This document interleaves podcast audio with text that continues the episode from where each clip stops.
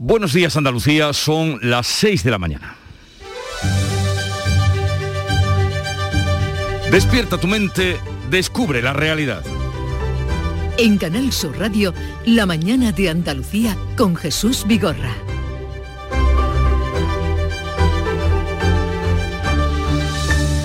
Aunque a veces tengamos la impresión de que ya hemos pasado la pandemia, después de 22 meses conviviendo y luchando contra ella, el coronavirus sigue entre nosotros. Lo demuestran los repuntes de contagios porque al día de hoy la tasa COVID en España supera los 58 casos por cada 100.000 habitantes. Ha subido 5 puntos en lo que va del viernes a hoy, mientras que en comunidades como Euskadi y Navarra ronda ya los 100 casos por 100.000 habitantes. Esa tasa en Andalucía es de algo más de 36 casos por 100.000, según la Consejería de Salud, que sigue llamando y reclamando a los 540.000 andaluces que siguen sin vacunar. De este grupo preocupan especialmente los comprendidos entre los 25 y 40 años porque son estas edades donde se están declarando el mayor número de contagios. Resiste y persiste el virus y también entre nosotros la lacra de la violencia machista. La última víctima ha sido en San Roque, en Cádiz, donde este lunes recibieron sepultura los restos de María Isabel, la mujer de 37 años y tres hijos, asesinada por su expareja.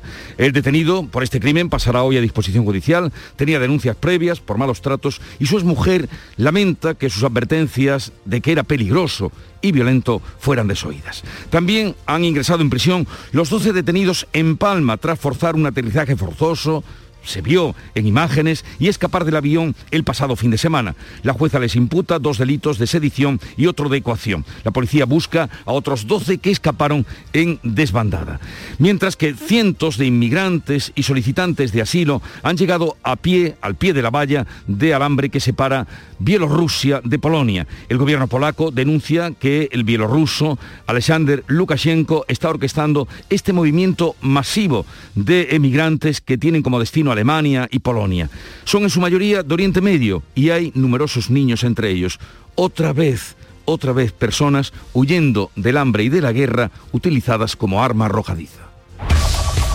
En Canal Sur Radio, la mañana de Andalucía con Jesús Vigorra. Noticias.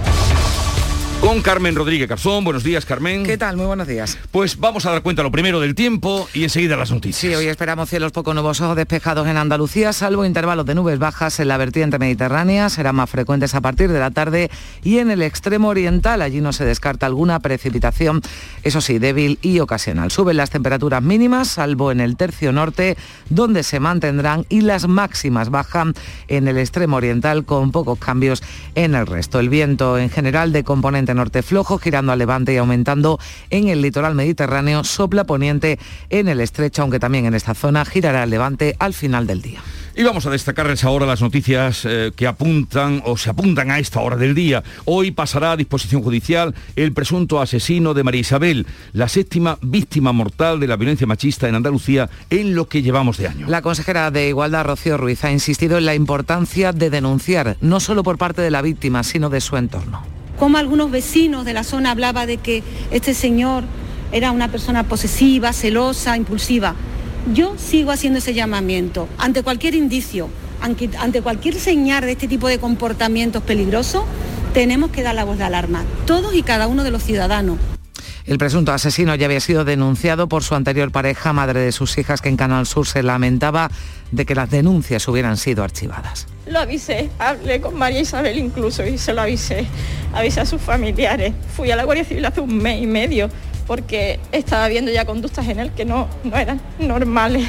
En Sevilla hoy se clausura, se clausura, el duodécimo Congreso Internacional de Violencia de Género en el que se está abordando esta lacra desde distintos puntos de vista. 37 mujeres han sido asesinadas en todo el país este 2021. Hay además siete menores que han sido víctimas de la violencia vicaria. Luego hablaremos precisamente de esas jornadas. Y el tiempo se agota para llegar a un acuerdo sobre los presupuestos andaluces para el año que viene, aunque tanto desde el gobierno andaluz como desde el PSOE mantienen abierta la puerta a la negociación. Aunque el consejero de la presidencia, Elías Bendodo, desconfía del margen de actuación de Juan Espadas frente a Pedro Sánchez. Esto decía.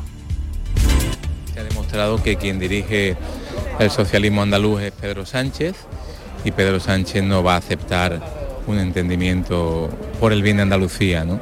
Y por tanto la influencia de, del Gobierno y del Partido Socialista a nivel nacional eh, va a afectar evidentemente a la capacidad y a la independencia del socialismo andaluz del que ha hecho gala siempre siempre. El secretario general del PSOE andaluz insiste en que es necesario un giro en las cuentas. Asegura que no deben temer un bloqueo legislativo por parte de los socialistas. El que creo que no para de hacer cálculos permanentemente es Moreno Bonilla, eh, analizando datos, encuestas eh, y mandando mensajes de si no me dejan gobernar, convoco. Fíjese, el Partido Socialista, y se lo aseguro como secretario general, jamás va a bloquear la acción de gobierno del Partido Popular en el Parlamento, como hizo el Partido Popular con el Partido Socialista en el año 94 si se produjera ese bloqueo, el Ejecutivo lo ha venido apuntando el presidente y lo confirmaba el vicepresidente, se vería abocado al adelanto electoral. Vox insiste en que se debe cumplir lo pactado. Y como ya anunciara el fin de semana la ministra de Hacienda, lo hizo en el Congreso del PSOE en Torremolinos, el Gobierno ha aprobado un Real Decreto Ley para adaptar el impuesto de plusvalía municipal a la sentencia del Tribunal Constitucional. Se establecen dos opciones entre las que los contribuyentes podrán elegir para aplicarse la más beneficiosa. En cualquier caso, los ciudadanos no tendrán que pagar si no hay beneficios en la venta de una vivienda, pero entre las asociaciones de usuarios y también los técnicos de Hacienda han surgido dudas sobre la constitucionalidad de lo aprobado por el Ejecutivo y es que recuerdan que la jurisprudencia del propio Tribunal Constitucional establece que los tributos no se pueden aprobar por decreto ley. El Gobierno eleva a 0,6 puntos la subida de las cotizaciones sociales para llenar la hucha de las pensiones. Es lo que ha propuesto el Ministerio de Seguridad Social a patronal y sindicatos este lunes, a esa subida que se aplicaría durante 10 años desde 2020 y que se repartiría entre empresas y trabajadores a razón de 0,4 puntos y 0,2 puntos respectivamente. El objetivo, garantizar las pensiones de los llamados baby boomers, los nacidos entre finales de la década de 1950 y mediados de las del 70. Y en cuanto a los datos de la pandemia, este es el parte médico. La tasa de incidencia se mantiene en Andalucía, que este lunes no notificaba ningún fallecido por COVID. Sí, informaba la Consejería de Salud de 290 nuevos contagios, mientras que la tasa de incidencia se sitúa en nuestra comunidad en 36,3 casos por cada 100.000 habitantes, pero se incrementa esa tasa en España. Ha subido 5 puntos desde el viernes, roza los 60 casos. Algunos expertos alertan de que nuestro país se enfrentará a una nueva ola si no se recupera la obligación de usar mascarilla o la limitación de aforos. La mortalidad es menor en España en comparación con otros países, pero por el alto nivel de vacunación y por ello el consejero de salud ha insistido en el llamamiento a los más de 500.000 andaluces que se resisten a vacunarse, sobre todo a los del tramo de edad entre 25 y 40 años, donde está subiendo la incidencia en los últimos días. Y en deportes, Xavi ya ha sido presentado como nuevo entrenador del Barça. Ha firmado hasta el año 2024. En su presentación en el Camp Nou hubo más de 10.000 personas. El que fuera referente del barcelonismo vuelve a su casa para sacar de la crisis a un equipo que deportivamente está viviendo uno de sus peores momentos. En el Sevilla, en Siria, ha vuelto a caer lesionado.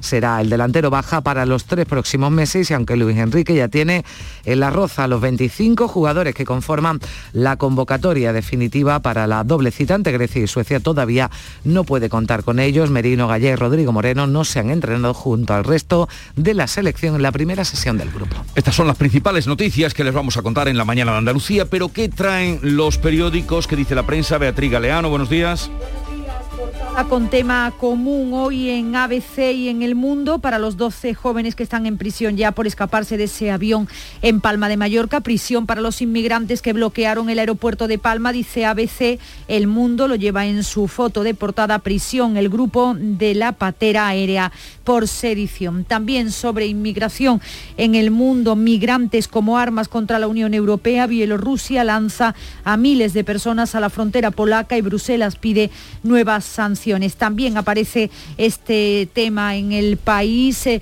eh, la Unión Europea acusa a Lukashenko de orquestar una oleada migratoria. En cuanto a la prensa de Andalucía, consecuencias de la reestructuración del PSOE andaluz, en Ideal de Almería, el PSOE de Almería se reparte se parte en tres apenas 24 horas después del Congreso Regional y en Diario de Sevilla, Espadas última la designación de Muñoz como alcalde hasta 2023. Recordemos, Antonio Muñoz es actual delegado de Urbanismo, Turismo y Cultura. Un último asunto en Málaga, reguero de suspensiones diarias en el cercanías en un conflicto sin fin.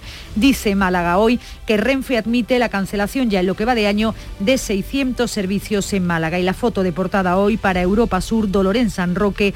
Los vecinos dan su último adiós a María Isabel, asesinada por su expareja. Foto del féretro portado a hombros por sus familiares. Y vamos a atender a la agenda informativa que ha preparado Beatriz Almeida. Buenos días, Beatriz. Buenos días. Los ministros de Finanzas de la Unión Europea van a abordar hoy el, el alza de precios de la energía y el comisario de Economía va a presentar la previsión económica para los próximos meses. Sigue la cumbre del clima en Glasgow. Juanma Moreno se va a ver con el presidente de Iberdrola y con empresarios españoles que asiste, asisten a la COP26. La reforma que agiliza los permisos a jóvenes migrantes entra hoy en vigor atañe a los menores extranjeros no acompañados y a los inmigrantes que han estado tutelados y han cumplido 18 años. Va a beneficiar a 15.000 jóvenes. En la agenda cultural, el Festival de Sevilla hará públicas las nominaciones a los premios del cine europeo de la European Film Academy, que se entregarán el próximo 11 de diciembre en Berlín.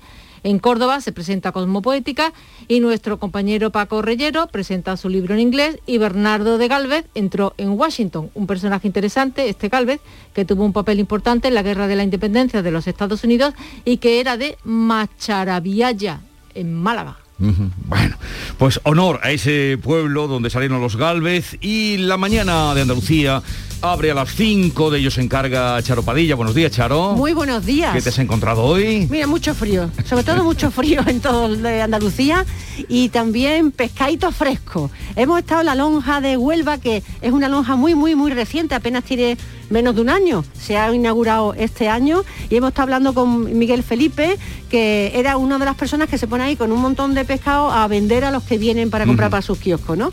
Mira, y de fondo se escuchaban los gritos de la, de la gente, bueno, es más, él hablando conmigo dice, un momentito, sí, te reservo no sé cuánto, en fin, una actividad frenética que a mí me estaba dando apuro hasta hablar con él, porque estaba el hombre esperando tres o cuatro delante para vender su mercancía.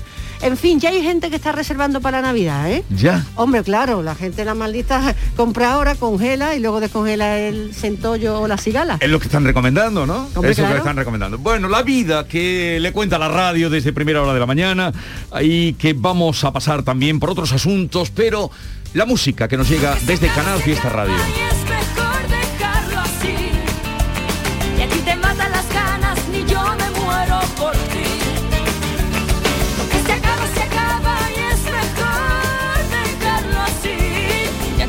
es Pastora Soler, Guerra Fría, el título de la canción que fue número uno en noviembre de 2002.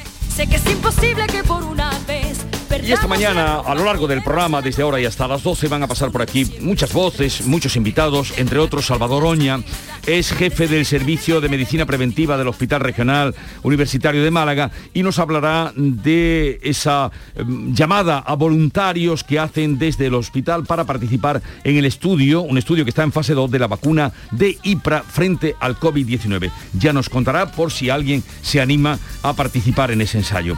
Las plusvalías siguen siendo hoy noticia o plusvalía municipal, con alguna, eh, algunas dudas que ya hemos mostrado por parte de entendidos eh, en ese decreto ley rápido con el que se ha sustituido las antiguas plusvalías municipales que tumbó el Tribunal Constitucional.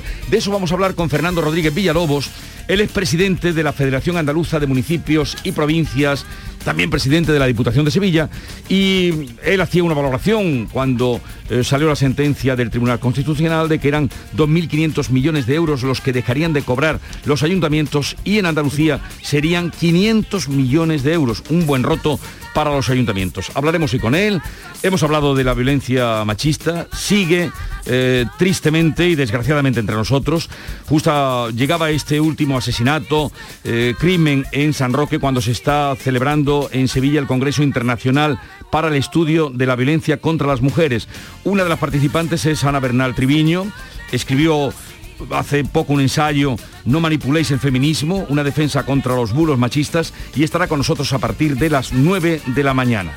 Luego, a partir de las diez y media, tiempo para la cultura, como cada martes, con Alfredo Valenzuela, con nuestra poeta de guardia, Carmen Camacho.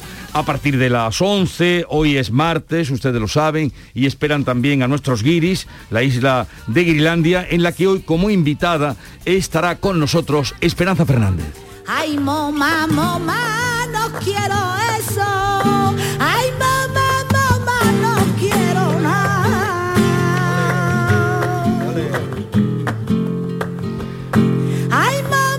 Esperanza Fernández, que aunque parezca una contradicción, lleva por título el último eh, disco, a él corresponden estos tangos, que se llama Se prohíbe el cante, algo que muchas veces se veía, o antiguamente se veía en algunos bares, todavía persiste ese rótulo, Se prohíbe el cante, Esperanza Fernández, para terminar el programa. Sigue ahora la información en Canal Sur Radio.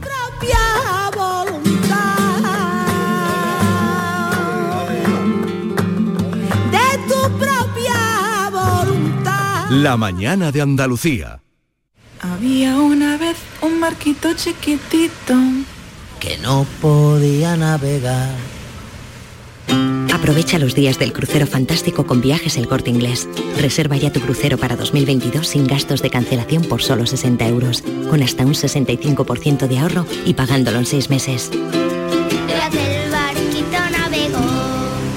Financiación ofrecida por Financiera El Corte Inglés y sujeta a su aprobación. Consulta condiciones en viajeselcorteinglés.es. ¿Entenderlo todo de mi hipoteca? Lo firmo. Lo firmo. Que me lo expliquen sin compromiso. Lo firmo. Lo firmo. Y luego elegir con qué banco contratarla. Lo firmo.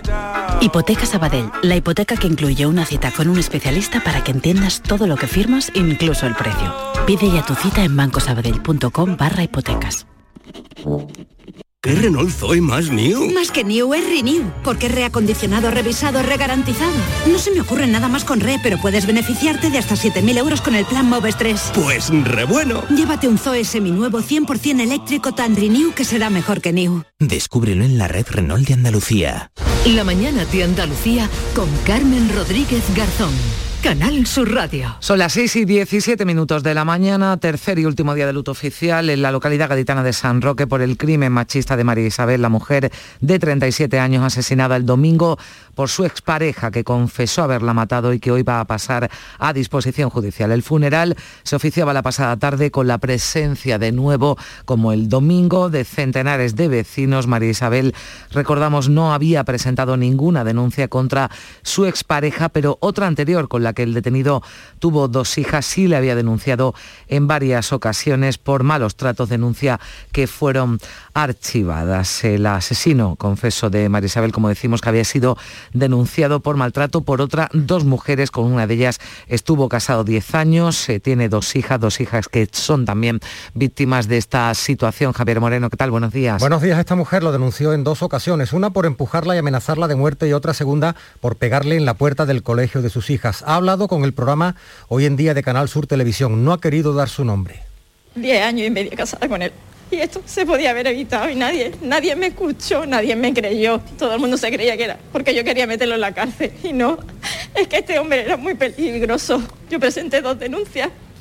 Una porque me empujó y porque me amenazó de muerte. Me dijo que hasta que no me matara no iba a parar.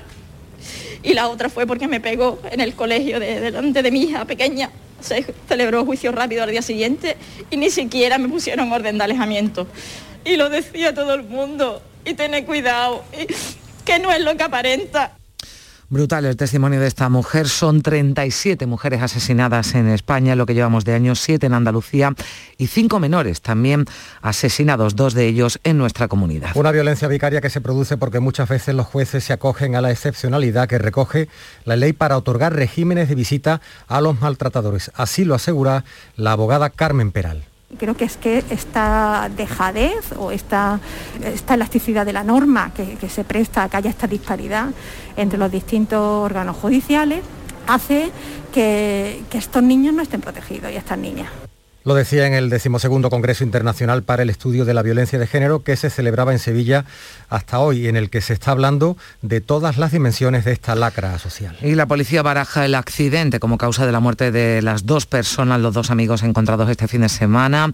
Estaban echados en la parte de atrás de un coche hundido en la ría de Huelva. Se trata de un hombre de 73 años, de una mujer de 60, que estaban desaparecidos desde el pasado 26 de octubre. Llevaban varios días muertos y no presentaban signos de violencia. Las primeras pesquisas policiales apuntan a que el vehículo fue sorprendido por la subida de la marea de manera accidental y que la presión del agua sobre las puertas y cristales les impidió salir del coche. La consejera de Igualdad, Rocío Ruiz, espera que la autopsia, cuyo resultado aún se desconoce, esclarezca la muerte de esta pareja.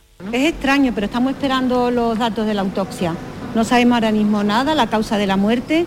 La verdad que penoso porque además eran vecinos de mi tierra, soy de Huelva y es bastante incomprensible.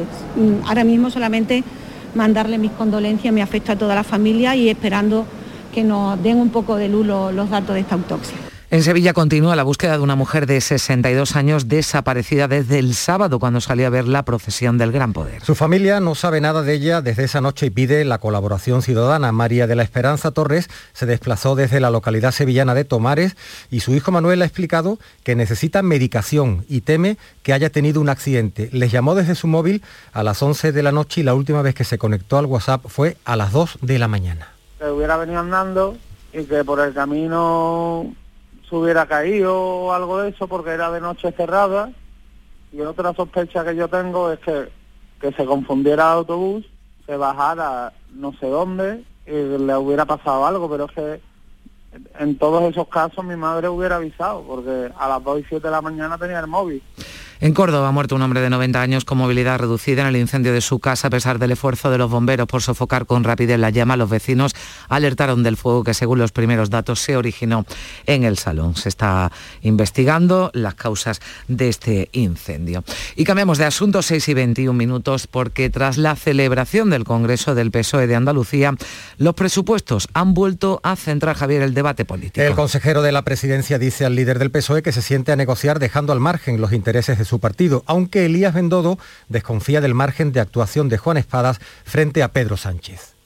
Yo lo que pido a Juan Espadas y a todo su nuevo equipo, que sean independientes, que defiendan Andalucía por encima de todas las cosas, que hay tiempo para negociar por el bien de Andalucía y que el Congreso ya pasó.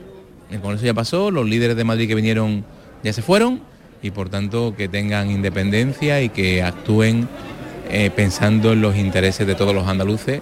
El secretario general del PSOE andaluz insiste en que es necesario un giro en las cuentas si el gobierno de la Junta quiere que su formación no presente enmienda a la totalidad. Juan Espadas también dice a los socios de gobierno que no deben temer un bloqueo legislativo por parte de los socialistas. Si no hay ningún cambio, ninguna acción, ningún movimiento por parte del gobierno andaluz, ese debate a la totalidad se producirá sobre el proyecto de presupuesto que el gobierno ha puesto en la puerta de- del Parlamento. El vicepresidente de la Junta, Juan Marín, comparte con el presidente Juanma Moreno que si PSOE y Vox hacen la vida imposible, decía los andaluces, los partidos del gobierno tendrán que replantearse la fecha de las próximas elecciones autonómicas. Marín, que recibía este lunes un homenaje en la Casa de Andalucía de Barcelona, admite por primera vez la opción de un adelanto de los comicios tras reiterar en varias ocasiones el compromiso de agotar la legislatura.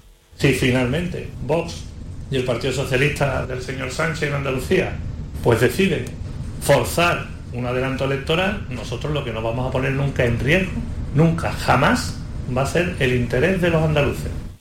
Desde Vox, la diputada Ángela Mulas insiste en que el apoyo de su formación a los presupuestos del próximo año está condicionado. estará condicionado siempre al cumplimiento de los acuerdos firmados con anterioridad. Pero constantemente nos hemos encontrado con un gobierno que, es- que ha hecho oídos sordos a nuestras palabras Y tras el Congreso Regional del PSOE andaluz este fin de semana, ayer lunes, se celebraba la primera reunión de la nueva ejecutiva surgida de este cónclave, reunión en la sede de la capital andaluza con una dirección renovada y ampliada hasta los 60 miembros que recibía con un fuerte aplauso a Juan Espadas. El relevo, por cierto, de Espadas en la alcaldía de Sevilla va a ser inminente según sus propias palabras. Dejará el cargo cuando el presupuesto municipal esté aprobado en pleno. Así lo ha anunciado Espadas en la mañana de Andalucía de Canal Sur Radio, donde ha insistido en que quiere irse, dice, con los deberes hechos. pudiéramos tener ya esa, esa incógnita despejada y el presupuesto 2022 resuelto. Así que efectivamente para mí es un elemento fundamental para poder cerrar este, este capítulo y lógicamente mi, mi salida del Ayuntamiento de Sevilla. Así que esa es mi, mi previsión, cerrar el presupuesto municipal antes de, marcharme. Sí. Y ahora tras el Congreso Regional llegarán en diciembre los conclaves provinciales con distintos escenarios. Por ejemplo, en Almería serán finalmente tres los candidatos que optarán a ocupar la Secretaría Provincial del partido. Indalecio Gutiérrez, también Juan Antonio Lorenzo. La última en incorporarse ha sido Sonia Ferrer. En Huelva, la Secretaría General del Partido Socialista tendrá dos aspirantes, María Eugenia Limón, la presidenta de la Diputación, y el alcalde de Huelva, Gabriel Cruz. Yo creo que me avala pues un bagaje de, trabajo eh, y de gestión que me hace pues ser la candidata idónea para llevar la, la voz de los alcaldes y alcaldesas, de los concejales y concejales, de toda la militancia. Yo no me presento contra nadie, Simplemente me ofrezco para liderar el proyecto socialista en la provincia. A partir de ahí la militancia decidirá pues quién considera que tiene que liderar y quién considera que se tiene que sumar. También dos candidatos en Málaga, el portavoz socialista en el Ayuntamiento de la capital, Daniel Pérez, el alcalde de Ojén, José Antonio Gómez, dos listas también, dos aspirantes en Sevilla, la exalcaldesa de Castilleja de la Cuesta, Carmen Tobar, y el alcalde de la Rinconada, Javier Fernández. En Cádiz, ya ha habido un acuerdo, va el único que finalmente se ha presentado para optar a la Secretaría General el alcalde de San Roque, Juan Carlos Ruiz Boix. Y en Ciudadanos Andalucía, Carmen Almagro va a disputar el liderazgo al candidato oficialista cuando se convoquen las primarias. Esta militante de Sevilla se ha impuesto en las elecciones primarias del grupo de renovadores de los críticos. El afiliado es el corazón y ese corazón pues está latiendo a un ritmo muy, muy, muy lento ¿Por qué? Porque la propia dirección de este partido no ha sido capaz de acercarse a escuchar. Yo os digo sinceramente que la frase que ya no quiero escuchar más es me he marchado de Ciudadanos porque lo único que hacía era inflar globos. Son las 6 y 26 minutos. Premios Carrusel Taurino. Canal Sur y la Fundación Cajasol conceden estas distinciones a José María Manzanares, Premio Carrusel Taurino 2019. Manuel Benítez el Cordobés, Premio Carrusel de Honor 2019 y Enrique Ponce, Premio Carrusel Taurino 2020 el director general de la Radiotelevisión de Andalucía, Juan de Mellado, y el presidente de la Fundación Cajasol, Antonio Pulido, entregarán los galardones en el Teatro de la Fundación Cajasol de Sevilla este martes 9 de noviembre a las 12 del mediodía. Síguenos en directo en RAI, Radio Andalucía Información, con el patrocinio de la Fundación Cajasol. Los romeros de Alanís, jamones y paletas ibéricas de bellota. Los mejores embutidos de la Sierra Morena de Sevilla, de Alanís. Venta online, entra ahora en shop.losromerosdealanís.com y en 48 horas tendrás tu pedido en casa.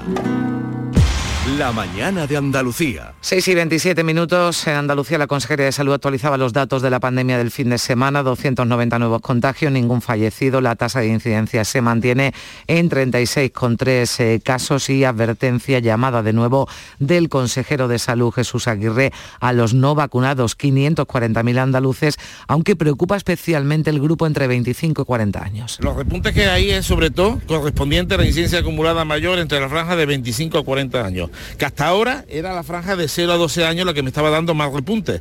Sin embargo, la que tengo con menos repuntes es la, franja que más me preocupa, que es por encima de 80 años, que está a 25 de incidencia acumulada. Sin embargo, la incidencia acumulada que más tengo ahora mismo es de 25 o más tenemos de 25 a 40. De ahí mi llamada a vacunación. Y en Austria ya es necesario el certificado de vacunación para entrar en restaurantes o eventos deportivos. El gobierno estudia confinar a la población para contener la oleada de contagios. 6 y 28. Black Week de Hyundai patrocina este programa.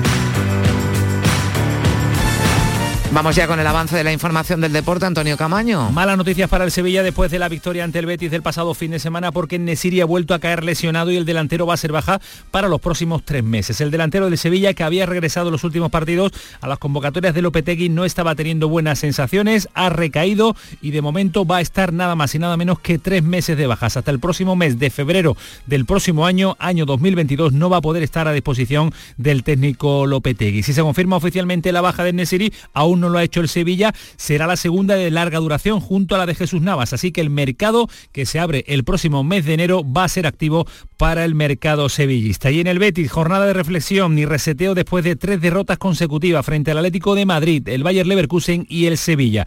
Tres resultados negativos que han cortado esa dinámica positiva que llevaba el conjunto de Pellegrini. Así que ha estimado oportuno el técnico, el chileno, dar dos días de descansos a la plantilla buscando el reseteo mental de cara a lo que está por venir. El próximo domingo 21 se enfrenta al Elche. Y oficialmente Xavi ya es entrenador del conjunto azulgrana. Fue presentado en el día de ayer como técnico del Barcelona hasta el próximo año 2024 con la presencia de más de 10.000 aficionados en el Camp Nou. Dice Xavi que ahora es el momento de volver a casa. Ahora con Jan tengo muy buena relación, la he tenido toda mi vida, creo que es lo he dicho muchas veces, es el mejor presidente que ha tenido este club. Y también semana de selección porque ya Luis Enrique tiene a su lado en las rozas a los 25 jugadores que conforman la convocatoria definitiva para esta doble cita ante Grecia y Suecia el próximo domingo en el Estadio de la Cartuja en Sevilla, pero todavía no puede contar con todos ellos, ya que Miquel Merino, Gallá y Rodrigo Moreno no se entrenaron en el día de ayer.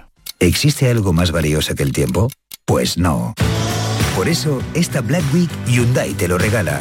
Porque si compras un Hyundai te ahorras muchos meses de espera para tener tu coche. Black Week de Hyundai. Lo quieres, lo tienes. Condiciones especiales para unidades en stock. Más información en hyundai.es. Andalucía son las seis y media de la mañana. La mañana de Andalucía con Jesús Vigorra. Y a esta hora repasamos en titulares las noticias que le venimos contando con Carmen Rodríguez García. Ya ha recibido sepultura en San Roque los restos de María Isabel, la mujer asesinada por su expareja. El detenido pasará hoy a disposición judicial. Tenía denuncias previas por violencia machista. Su exmujer lamenta que ya advirtió que era peligroso y violento. Advertencias que fueron desoídas. Ingresa en prisión una joven de 21 años por presuntos malos tratos continuados a su hija de 15 meses. Ya tenía una condena por agredir a otra hija de 3 años. Al padre y a la madre se les ha retirado la patria. Pues está la Junta tutela ahora a las dos niñas. El gobierno andaluz vuelve a tender la mano a la negociación de los presupuestos. Los socialistas exigen más cambios. Y Vox exige que se cumpla lo pactado. Unidas Podemos vetará el proyecto a nueve días de que acabe el plazo para presentar enmiendas a la totalidad. Ningún partido de la oposición ha respaldado las cuentas. El Consejo de Ministros ha aprobado el nuevo impuesto de plusvalía que previsiblemente entrará en vigor mañana. Y que solo pagarán quienes obtengan ganancias al vender un inmueble. No tendrá carácter retroactivo. También ha sacado delante el Ejecutivo la ley que blinda la sanidad para evitar copagos. Gobiernos y agentes sociales acuerdan subir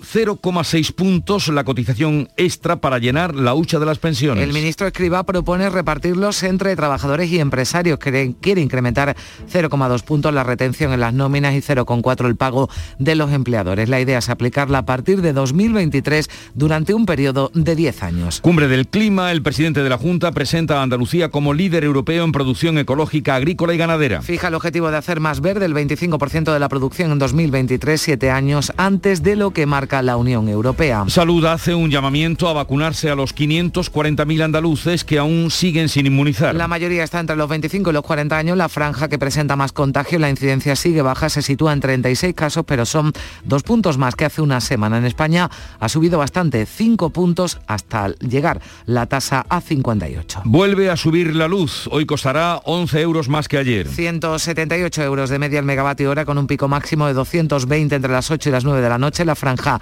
más baja ha sido entre las 4 y las 5 de la mañana. Ingresan en prisión los 12 detenidos en Palma tras forzar un aterrizaje forzoso y escapar del avión. La jueza les imputa dos delitos de sedición y otro de coacción. La policía busca a otros 12 que escaparon en la desbandada. La operación se orquestó a través de un grupo marroquí de Facebook.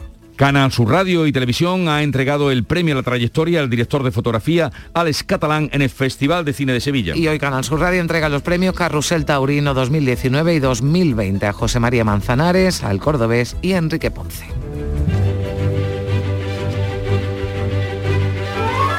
Hoy es 9 de noviembre, el santoral nos remite a Nuestra Señora de la Almudena, patrona de Madrid, quien fue encontrada en 1085 en una torre de la muralla árabe que los cristianos madrileños habían ocultado.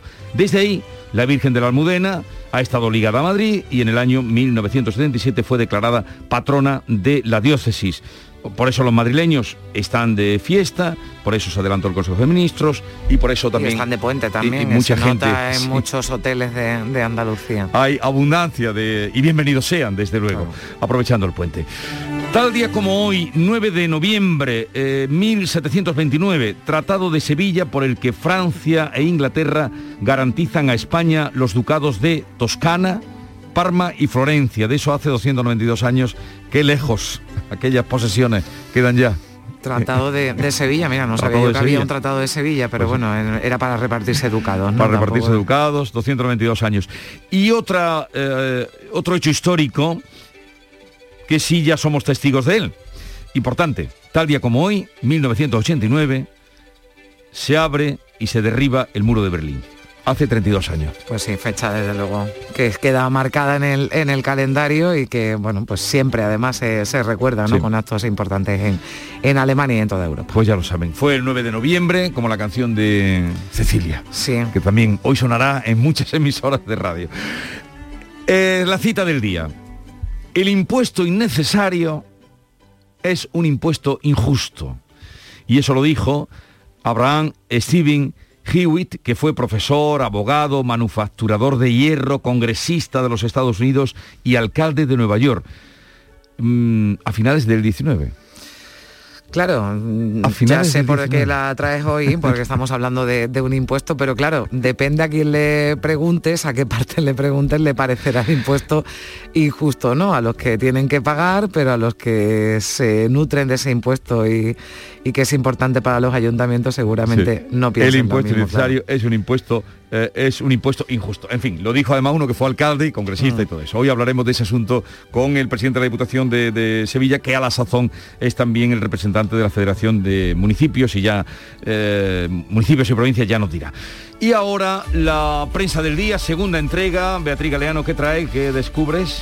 Bueno, pues en la portada hoy común en ABC, por ejemplo, y en el mundo, para los 12 jóvenes en prisión por escaparse de ese avión, también les venimos contando en Palma de Mallorca, prisión para los inmigrantes que bloquearon el aeropuerto de Palma, dice ABC, dice el mundo, a prisión el grupo de la patera aérea por sedición y otro asunto también relacionado con la inmigración, esta vez en Europa, migrantes como armas contra la Unión Europea. Bielorrusia lanza miles de personas a la frontera polaca y Bruselas pide nuevas sanciones, dice el mundo en la foto.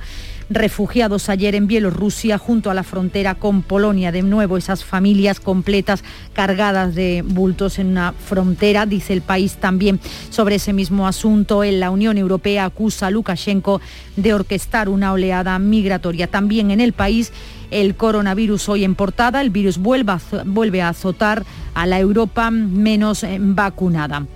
En cuanto a la vanguardia titular sobre la emergencia climática, la cumbre del clima que sigue aportando datos, la Unión Europea va a frenar la importación de productos que causen deforestación, dice la vanguardia. En la prensa andaluza, consecuencias de la reestructuración del PSOE andaluz, por ejemplo, en Ideal, en Ideal de Almería, el PSOE de Almería se parte en tres apenas 24 horas después del Congreso Regional o en Diario de Sevilla, Espadas ultima la designación de Muñoz como alcalde hasta 2023, se refiere al actual delegado de Urbanismo, Turismo y Cultura del Ayuntamiento de Sevilla. En Málaga hoy reguero de suspensiones diarias en el Cercanías, en un conflicto sin fin. Desde el pasado viernes, 78 trenes no han circulado por la falta de maquinistas, asegura este diario. Y en Europa Sur, dolor en San Roque, los vecinos dan su último adiós a María Isabel, asesinada por su expareja en la foto de portada el féretro portado a hombros por eh, familiares.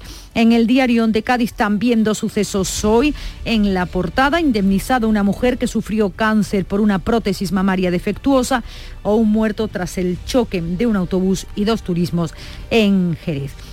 Viva Jaén, el consistorio amplía plazas para temporeros en la capital. Anuncia que va a abrir el albergue de temporeros esta semana. Es también un tema del que venimos hablando en los eh, últimos días. Interesante lo que publica hoy Huelva Información. Drones submarinos para el control de especies. Se van a unir tres universidades en el desarrollo de vehículos autónomos. Habla de innovación en la industria pesquera. Con ello se podrá saber la cantidad de peces que hay de cada especie. Y en Córdoba, en el diario Córdoba, Córdoba va a chequear el estado de su arboleda. Van a estudiar cómo están 55.000 árboles que hay en las zonas públicas. Y terminamos con dos asuntos de Ideal de Granada. La foto de portada Grandes Historias en letra pequeña se refiere a la agrupación de miniaturas de Granada que expone miles de figuras por toda la provincia como antesala de una gran exposición sobre la guerra civil que se va a desarrollar en 2022. Y aunque ya las luces están encendidas en Estepa, también información sobre la Navidad en Ideal de Granada, vuelven las uvas a la Plaza del Carmen y la cabalgata de Reyes Magos, que se acerca a diciembre. Todo se va acercando, estamos a 9 de noviembre, todo se acerca y todo llegará. Son las 6.39 minutos de la mañana. Sigue ahora la información en Canal Sur Radio, la mañana de Andalucía. Los romeros de Alanís, jamones y paletas ibéricas de bellota. Los mejores embutidos de la Sierra Morena de Sevilla, de Alanís. Venta online, entra ahora en shop.losromerosdealanís.com y en 48 horas tendrás tu pedido en casa. En Canal Sur Radio, por tu salud, responde siempre a tus dudas. Noviembre es el mes internacional de la salud del hombre, un sexo que aún no está del todo acostumbrado a ocuparse de su salud íntima, por lo que a menudo sufre con más intensidad problemas relacionados con la próstata y su salud sexual. Esta tarde en el programa, el prestigioso especialista en medicina sexual, doctor Natalio Cruz, nos acompaña para atender tus dudas y preguntas sin tapujos. Envíanos tus consultas desde ya en una nota de voz al 616 135 135. Por tu salud, desde las 6 de la tarde con Enrique Jesús Moreno. Súmate a Canal Sur Radio, la radio de Andalucía. La mañana de Andalucía con Carmen Rodríguez Garzón. Canal Sur Radio. 7 menos 20 minutos, el Consejo de Ministros ha aprobado este pasado lunes un real decreto ley, así lo venía anunciando, con el que se adapta el impuesto de plusvalía municipal a la sentencia del Tribunal Constitucional. Establece dos opciones para determinar la cuota tributaria que los contribuyentes podrán elegir y aplicársela más beneficios. A la ministra portavoz Isabel Rodríguez ha explicado que el Gobierno quiere garantizar que los ciudadanos no tengan que pagar si no hay beneficios en la venta de la vivienda. Que los ciudadanos no tengan que pagar impuestos cuando no le corresponde. Es decir, cuando se ha realizado una compraventa que no ha generado beneficios, no ha de cumplir con este impuesto. Es decir, no tendrán que pagar ni un solo euro cuando la compraventa de su casa no hayan ganado dinero. Desde el PP recriminan al Gobierno que no se hayan reunido con los alcaldes para concretar cómo dar solución a los artículos que se han declarado inconstitucionales en el impuesto plusvalía municipal. Una solución que llega muy tarde, decía el PP, aunque desde Vox creen que tanto PSOE como PP realizan una defensa de este impuesto pese a las objeciones del Constitucional por conveniencia, porque controlan entre ambos partidos la mayoría de los municipios. El portavoz de Vox, Jorge Buchade, comparaba además el anuncio de la ministra de Hacienda el pasado domingo en Torremolinos con las formas del gobierno de Venezuela. Nos recuerda un poquito aquello de Chávez, ¿no? De expropiese. De expropiese. Esto es la forma de proceder de este, de este gobierno y la imagen de esos concejales socialistas aplaudiendo hasta romperse las manos porque el gobierno va a imponer un impuesto para todos los españoles. Advierten desde Gesta los técnicos de Hacienda, también la Asociación de Usuarios Financieros a su fin, de que la modificación de ese impuesto de plusvalía mediante un decreto ley es de dudosa inconstitucionalidad, porque la jurisprudencia del propio tribunal, recuerdan, establece que los tributos no se pueden aprobar por decreto ley. Además, el Gobierno ha elevado a 0,6 puntos la propuesta de cotización adicional a la seguridad social que deberán abonar durante 10 años empresas y trabajadores a razón de 0,4 puntos y 0,2 respectivamente para equilibrar las cuentas del sistema de pensiones. Ha sido la propuesta que ha llevado este lunes el Ministerio de Seguridad Social a la mesa con patronal y con sindicatos. En Bruselas, antes de participar en la reunión de ministros de Economía y Finanzas de la zona euro, del euro Grupo, la vicepresidenta de Asuntos Económicos, Nadia Calviño, ha asegurado que España ya ha cumplido con los 52 hitos u objetivos que condicionan el desembolso del primer tramo del Fondo Europeo de Recuperación, que asciende a 10.000 millones de euros y que espera recibir antes de final de año. Yo creo que España será, de hecho, el primer país que solicite eh, el pago correspondiente al, plan de recuperación, gracias a que ya tenemos cumplidos efectivamente los, los hitos y los objetivos requeridos para este primer pago semestral. Y en Glasgow, el presidente de la Junta ha destacado el esfuerzo que viene haciendo Andalucía para impulsar la agricultura y ganadería ecológica. Se ha consolidado como región europea líder en producción ecológica con el 23,5% de la superficie agraria. Esto supone 14 puntos por encima de la media española. Nuestra comunidad además representa ya el 25% del ganado ecológico español. Lo defendía Juanma Moreno en la cumbre del clima de Glasgow. Andalucía es una potencia en términos ecológicos, cumpliendo con los objetivos que marca la Unión Europea y siendo, haciendo una gran estrategia en la lucha contra el cambio climático desde la agricultura y desde la ganadería. Sin duda alguna, hemos conseguido datos que parecían imposibles, ¿no? Esos 155 millones de euros, convirtiéndonos líderes europeos, líderes europeos en producción ecológica en Andalucía, tanto en ganadera como agrícola. Y el volcán de la, Palma, ha perdido algo de fuerza 52 días después de su erupción. Hoy expulsa menos lava, ha bajado la frecuencia de los seísmos. La portavoz del Comité Científico del PEVOLCA, Carmen López, señala que hay evidencias de que el magma en los reservorios es menor y más superficial. Empieza a haber signos de que estos sistemas de realimentación ya eh, van aflojando. Concuerdan todas los observables en que, en que la parte más profunda está siendo menos activa y con menos capacidad de, de nutrir de magma y el nutrir de magma es, digamos, alimentar la erupción por más tiempo. Dicho esto, añade que la situación puede revertirse en cualquier momento y que aún es pronto para saber cuándo llegará el final de la erupción del volcán. La calidad del aire es muy mala en la mitad de la isla. Hoy de nuevo 5.000 alumnos tendrán que quedarse en sus casas y recibir clases por Internet.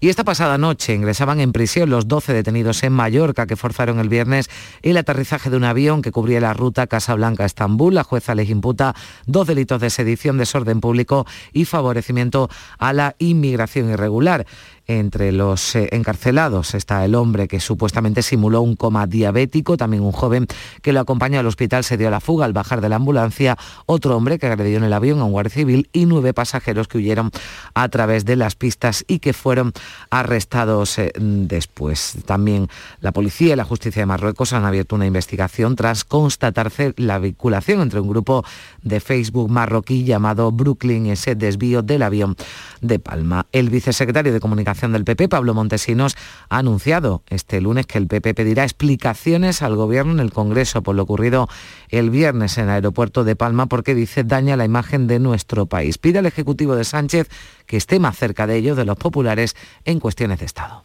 Al Gobierno le pedimos, uno, explicaciones urgentes, que nos diga qué es lo que ha ocurrido y dos, que plantee soluciones para que no vuelva a ocurrir nunca más. Las imágenes en el aeropuerto de Palma no se pueden volver a producir.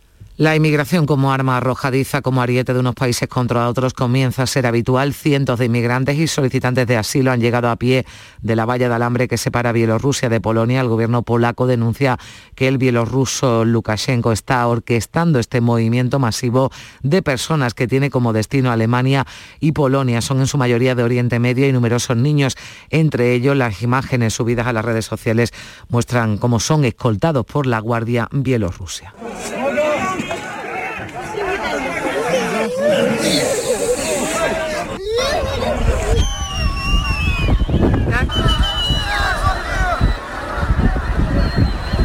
La presidenta de la Comisión Europea, Ursula von der Leyen, ha urgido a los países de la Unión a aprobar nuevas sanciones contra Bielorrusia por usar la inmigración irregular como arma política.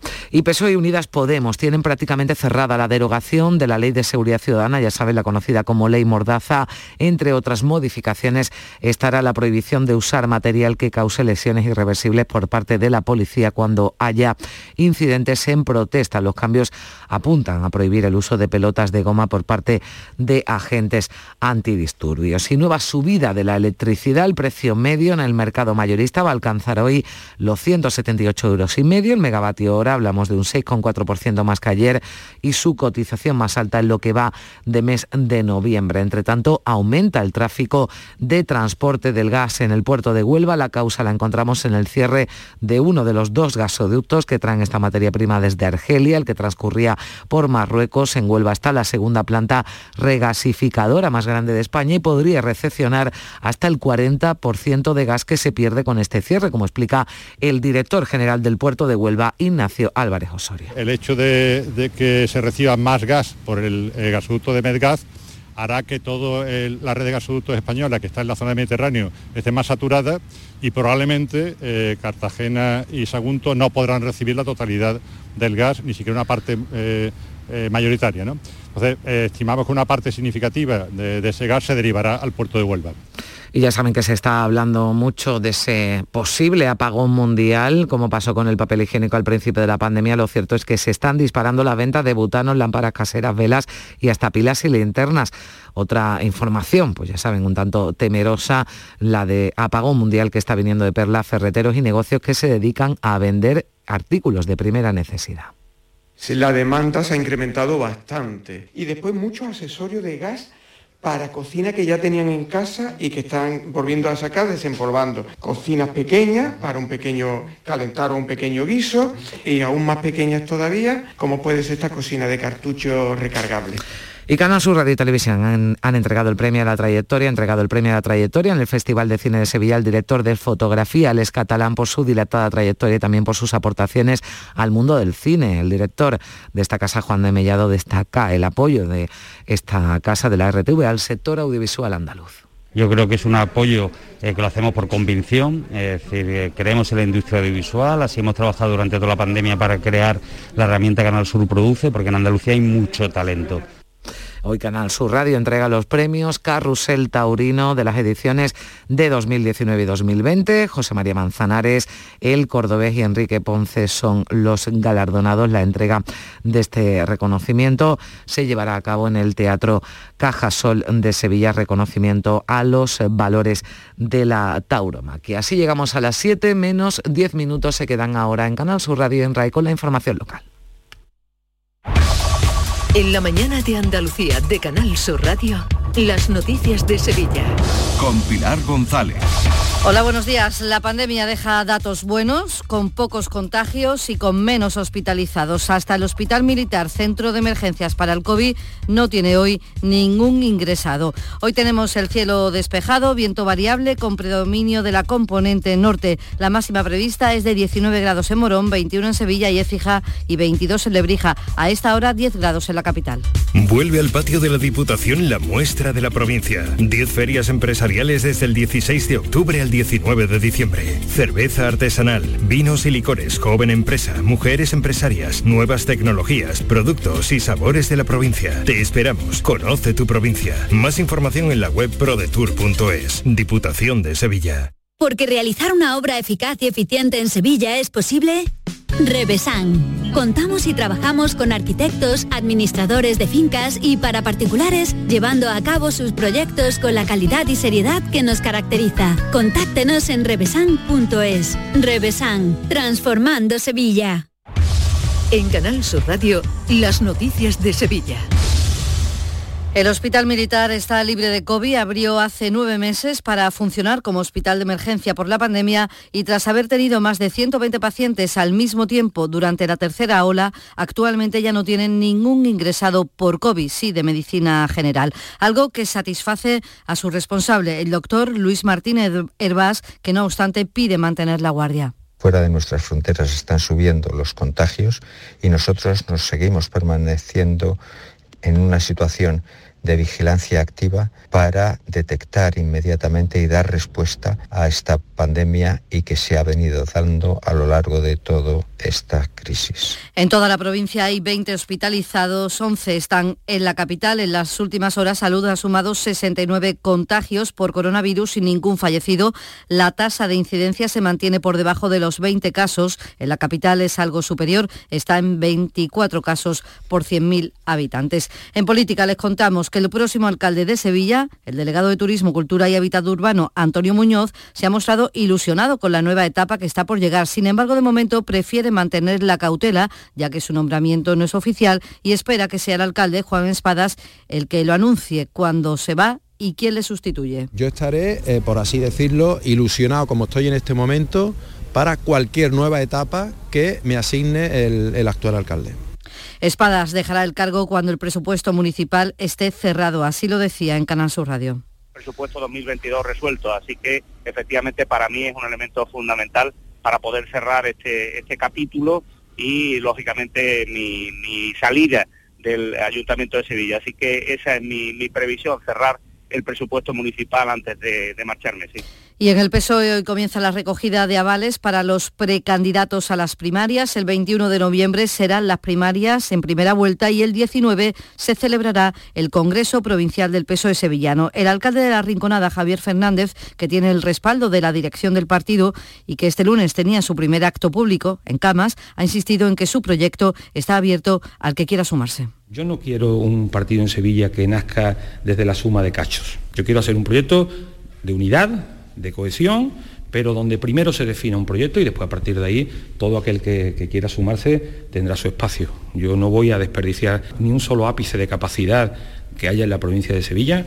Fernández ha negado que haya habido una negociación con la otra precandidata Carmen Tobar, quien ha asegurado que han esperado hasta el último minuto para acudir con una única lista. Los apoyos aquí son apoyos individuales, que el militante es el que vota en primaria. Esta es la, la riqueza y la grandeza de las primarias. Yo no me encuentro David, tampoco me encuentro Goliat, evidentemente. Yo creo que somos dos gemelos en esta carrera. Arrancamos los dos, tenemos unos perfiles muy parecidos. En la nueva ejecutiva regional del PSOE, salida del Congreso del pasado fin de semana, hay 18 sevillanos de un total de 60. Son las 6 de la mañana y 54 minutos. OCU, la mayor organización de consumidores y usuarios de España, llega a Sevilla. Inauguramos oficina para conocer más de cerca los problemas de consumo a los que te enfrentas diariamente, informarte y ayudarte a resolverlos. Ven a visitarnos en calle María Auxiliadora 12 o llámanos al 955 250 361. OCU, la fuerza de tus decisiones. Premios Carrusel Taurino. Canal Sur y la Fundación Cajasol conceden estas distinciones a José María Manzanares, Premio Carrusel Taurino 2019. Manuel Benítez el Cordobés, Premio Carrusel de Honor 2019 y Enrique Ponce, Premio Carrusel Taurino 2020. El director general de la Radiotelevisión de Andalucía, Juan de Mellado, y el presidente de la Fundación Cajasol, Antonio Pulido, entregarán los galardones en el Teatro de la Fundación Cajasol de Sevilla este martes 9 de noviembre a las 12 del mediodía. Síguenos en directo en RAI, Radio Andalucía Información, con el patrocinio de la Fundación Cajasol. Las noticias de Sevilla. Canal Sur Radio. La policía busca a una mujer de 62 años que vive en Tomares y que está desaparecida desde el sábado cuando vino a Sevilla para ver al Gran Poder. Su familia no sabe nada de ella desde esa noche y pide la colaboración también ciudadana para localizarla. Se llama María de la Esperanza Torres, es rubia, 1,65 y complexión gruesa. Su hijo Manuel ha explicado que necesita medicación y teme que haya tenido un accidente que hubiera venido andando y que por el camino se hubiera caído o algo de eso porque era de noche cerrada. Y otra sospecha que yo tengo es que, que se confundiera el autobús, se bajara no sé dónde y le hubiera pasado algo, pero es que en todos esos casos mi madre hubiera avisado porque a las 2 y 7 de la mañana tenía el móvil Segunda jornada hoy del Congreso Internacional para el Estudio de la Violencia contra las Mujeres que se está celebrando en Fibes, un foro de encuentro, formación e investigación en violencia de género que este año ha recibido más de 1.500 inscripciones de forma presencial y telemática. En los primeros seis meses del año, las consultas y atenciones del Instituto Andaluz de la Mujer han aumentado un 60% en nuestra provincia. Su directora, Laura Fernández, ha denunciado también el preocupante aumento de las agresiones sexuales, sobre todo a menores. Porque tenemos un programa de asistencia 24 horas, es decir, cualquier mm, chica, cualquier mujer que haya sido víctima de una agresión sexual a través de la policía cuando va a denunciar y si no a través de nuestra línea 900 es atendida presencialmente por una psicóloga y una jurista. No, nos preocupa mucho y sobre todo el aumento eh, en las chicas más, jóvenes. ¿no? El suicidio es la principal causa de muerte no natural en nuestro país. Sevilla registra al año una media de 150 suicidios y cada día acuden a la unidad de salud del Virgen del Rocío unas cinco personas con intención de quitarse la vida. Este lunes un hombre se ha arrojado por el puente mm, del Centenario a la vista de muchas personas que circulaban en ese momento por allí. Y hoy se celebra un seminario internacional sobre la enfermedad que sufren los naranjos causada por una bacteria transmitida por insectos y que provoca su muerte y sequedad. Se abordarán medidas preventivas y avances para la protección y el tratamiento del naranjo. El seminario es aquí en Sevilla y participan expertos de España, de Francia, de Italia y también de Portugal. Y el próximo fin de semana se celebra la fiesta del mosto y la aceituna fina del Aljarafe en Umbrete, con la distribución gratuita de mosto y aceitunas en los bares. Por las situación de pandemia, la degustación no será en la carpa habitual y habrá jornadas y mesas redondas a través de Internet. Pero en, general, según el alcalde Joaquín Fernández Garro, se recupera la normalidad. Este año pues ya recuperamos esas actividades que os digo, cata de mosto, cata de aceituna, concurso de línea de aceituna. Hay una representación de lo que ha sido la vida, eh, lo que ha sido lo que es la vida eh, en una bodega en Cultura, el Festival de Cine que se está celebrando en Sevilla presenta este martes en el Teatro Lope de Vega el estreno del documental Pico Reja, la verdad que la tierra esconde sobre la excavación de la fosa común de Pico Reja del cementerio de San Fernando, donde hay más de 1.100 represaliados. Y también en el festival, Canal Sur Radio y Televisión han entregado el premio a la trayectoria al director de fotografía Alex Catalán por su dilatada trayectoria y por sus aportaciones al mundo del cine. El director de la RTVA, Juan de Mellado, destaca el apoyo de esta casa al sector audiovisual andaluz. Yo creo que es un apoyo eh, que lo hacemos por convicción, es decir, eh, creemos en la industria audiovisual, así hemos trabajado durante toda la pandemia para crear la herramienta Canal Sur Produce, porque en Andalucía hay mucho talento. Deportes, Antonio Camaño. Mala noticia para el Sevilla después de la victoria en el derby sevillano porque Nesiri ha vuelto a caer lesionado y el delantero va a ser baja para los próximos tres meses. Así que Nesiri, que había regresado los últimos partidos pero no había tenido buenas sensaciones, ha recaído de su lesión y todo hace indicar que no va a estar disponible para Julen Lopetegui hasta por lo menos el mes de febrero del año 2022. Y en el Betis, jornada de reflexión después de una semana fatídica, derrota ante el Atlético Madrid-Sevilla en Liga, también ante el Bayer Leverkusen, ha considerado estimado oportuno uno Pellegrini dar dos días de descansos, busca el reseteo mental de los suyos, así que de momento el Betis a descansar. A esta hora tenemos 9 grados en Araal, 8 en Carrión de los Céspedes, 7 grados en Coripe, 10 grados en Sevilla.